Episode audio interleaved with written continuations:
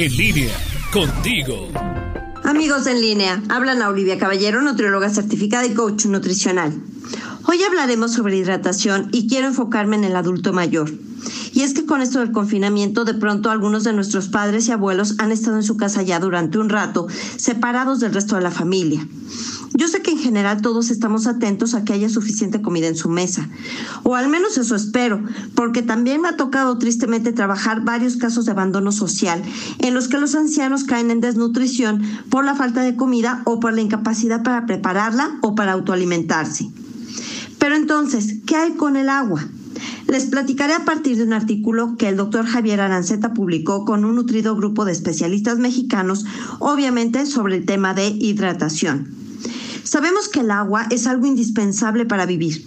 Nuestro organismo tiene un 65 a 70% de líquidos, porcentaje que es mayor en niños, de 75 a 80%, y menor en adultos mayores, de 50 a 55%.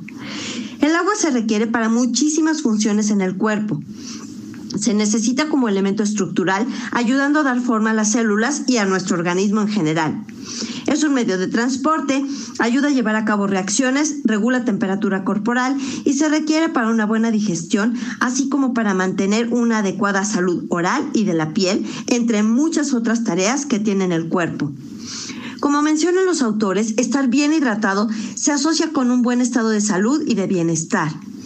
Entre las consecuencias de estar mal hidratado tenemos a la pérdida de peso corporal, que ojo, es importante que ubiquemos que cuando queremos perder peso estamos buscando perder grasa, no agua, porque esto último no es sano.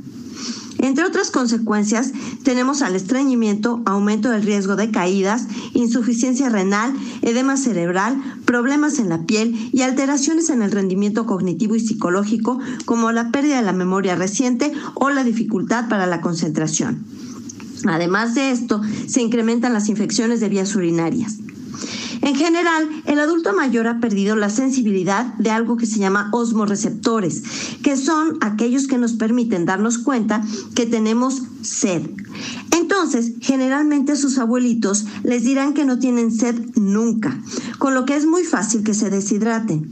Y en este sentido, es muy importante que la familia esté capacitada, que sepan que incluso siendo jóvenes, el agua hay que tomarla sin sed, porque cuando uno ya la siente es porque ya hay deshidratación. Entre las recomendaciones para mantener al adulto mayor bien hidratado tenemos las siguientes. Si no hay alguna enfermedad renal, cardíaca o hepática, debemos de asegurarnos de que consuman un litro y medio de agua diariamente. Hay que tenerle a la mano los líquidos a una temperatura ambiente y ofrecer de beber continuamente. También debemos de incluir alimentos con líquidos como por ejemplo las sopas o los guisados con caldillo. Podemos emplear leche, jugos y aguas de sabor, pero debemos de preferir siempre el agua natural. Revisemos el color y el olor de la orina, así como las dificultades de deglución y en caso de que las haya, hay que contactar a un especialista en nutrición para espesar los líquidos.